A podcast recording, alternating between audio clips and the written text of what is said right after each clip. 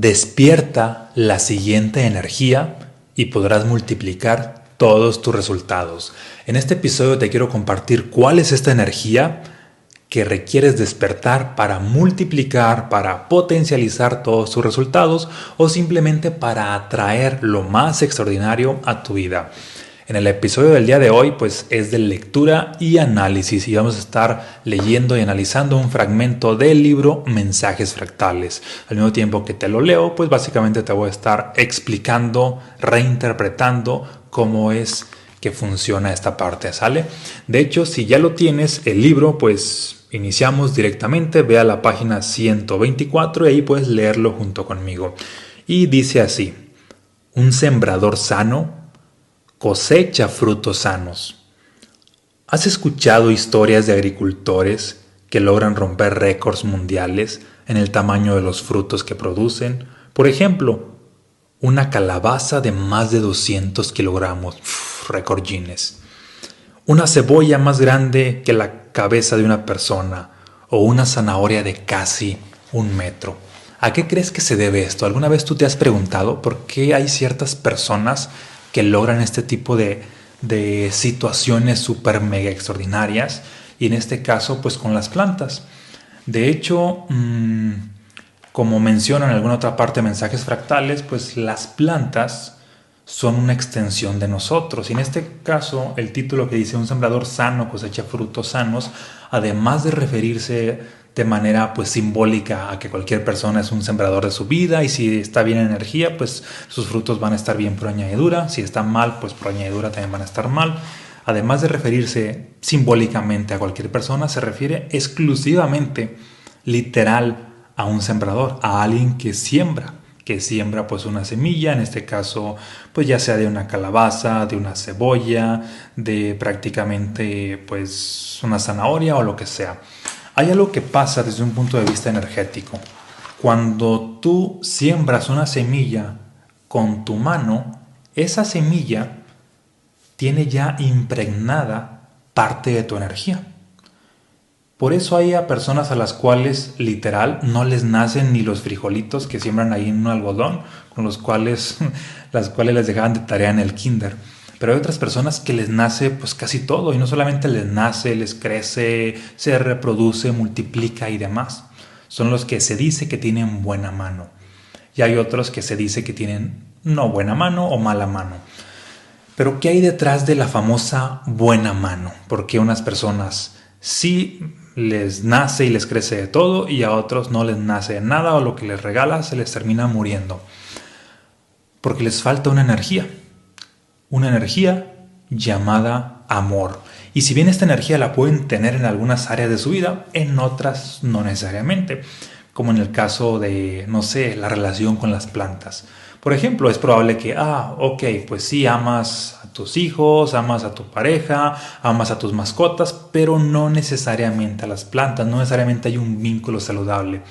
Y antes de esta energía de amor para que fluya hacia las plantas, pues se requiere una serie de creencias. Una serie de creencias donde te cuentes la historia o aceptes la historia o interiorices la historia de que, ah, ok, a mí se me dan las plantas. Las plantas crecen conmigo, las plantas prosperan conmigo.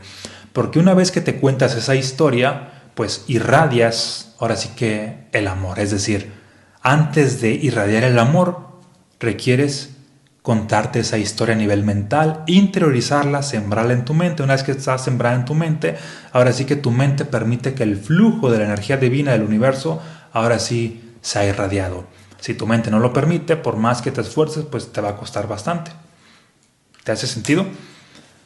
Esto es muy similar a como cuando una persona mm, se cuenta la historia de que, ah, ok, a mí se me da mucho cocinar, yo cocino muy rico. Y hay otras personas que dicen, no, a mí se me quema hasta el agua, yo cocino muy, muy mal, no se me da, etc.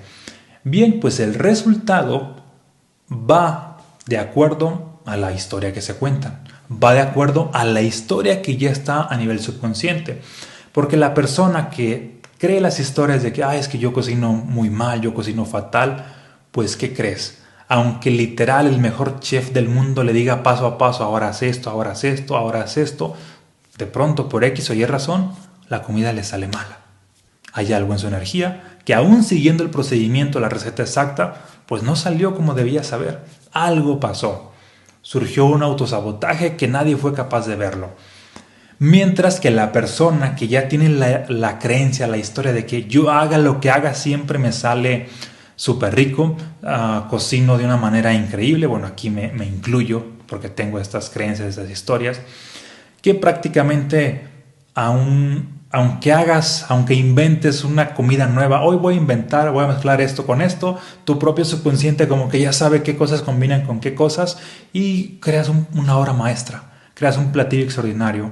Yo, por ejemplo, soy muy de, ah, veo una receta, no sé, en, redes sociales, en YouTube, en TikTok, así de que, y no, la sigo al pie de la letra, más o menos la vi, ah, con eso que vi ya voy a replicarlo, no ocupo tantos gramos de esto, tanto de esto y, es, y exactamente esto. No, ya más o menos lo sé y ¿qué crees? Me queda pues muy rico. ¿Por qué? Porque ya tengo estas creencias. Estas creencias de que, ah, pues cocino muy bien. Y estas creencias me llevan a esta acción. Y de hecho, aparte que disfruto la cocina y demás, es decir, hay creencias, hay energía, hay acción y se da el resultado. Creencias, energía, acción, se da el resultado. Y tienen que estar en armonía. Las creencias, la energía y la acción. Igual con las plantas. Hay creencias favorables, si no las hay, pues no se va a dar. Hay una energía favorable, si no la hay, no lo disfrutas, no se va a dar.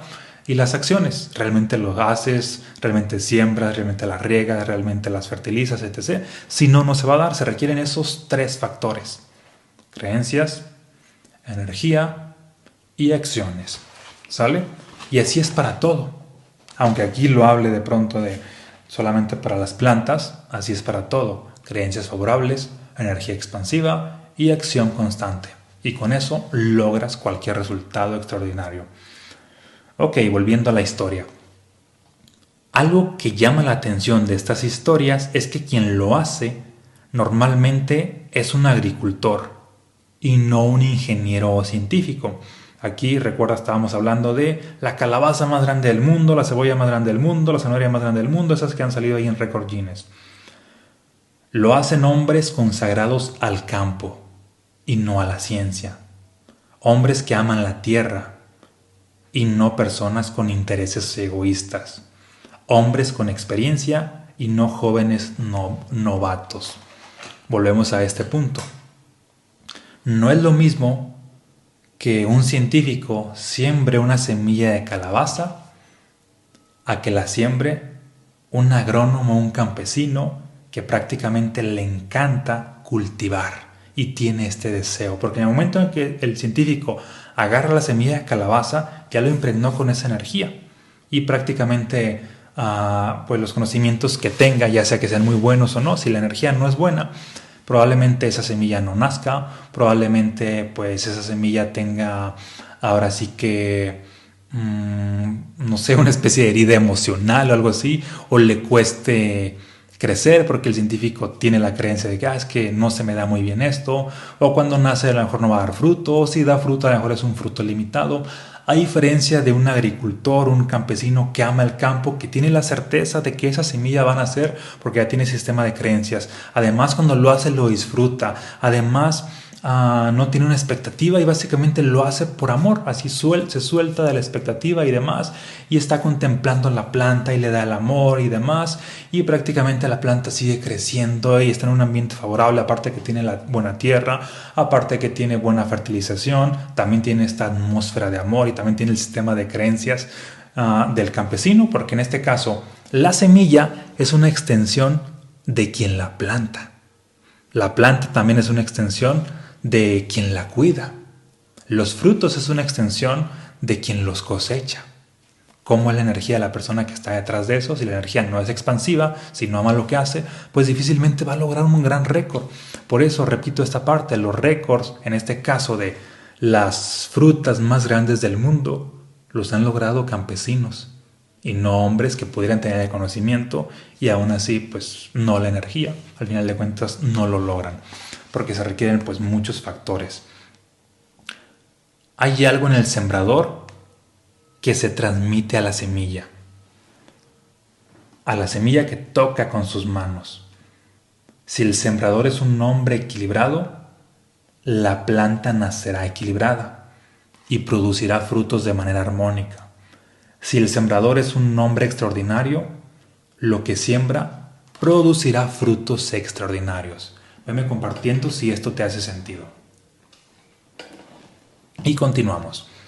Ok, entonces estaba en esta parte de el sembrador extraordinario produce frutos extraordinarios. Una vez viendo cierta historia de un hombre pues que literal es un sembrador y que tiene pues algunos récords por cultivar pues semillas extraordinarias, ya sean pepinos, jicamas así súper grandes. Resulta que cuando lo estaban como entrevistando, o más bien estudiando, porque se pusieron a hacer como varios experimentos, y uno de ellos era así de que, ah, una persona normal va a plantar 100 semillas de, no sé, de pepinos. Luego un científico, luego otra serie de agricultores, y así como que para ver cuál es ah, el porcentaje que tienen las diferentes manos, para ver si es cierto que hay algo allí como que revele que, que influye la energía.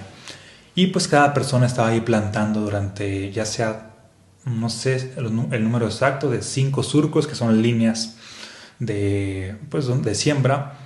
Otra persona otros cinco surcos, otra persona otros cinco surcos. Y las semillas eran prácticamente pues, las mismas de una misma cosecha, es decir, no era de que este tiene mejores semillas que este, todas eran las mismas semillas. Y pues resulta que mm, lo siembra pues un personaje, luego lo siembra otro personaje, luego lo siembra otro, ya sea lo siembra el científico, el agricultor, otro agricultor, y luego llegan con este otro campesino, pues que era el que tenía los récords, y también la siembra. Y al final se dan eh, estadísticas más o menos así. Así de que, ah, pues el científico siembra y de 100 semillas que siembra, no sé, 70 se dan. Así de que, bueno, pues es un buen avance.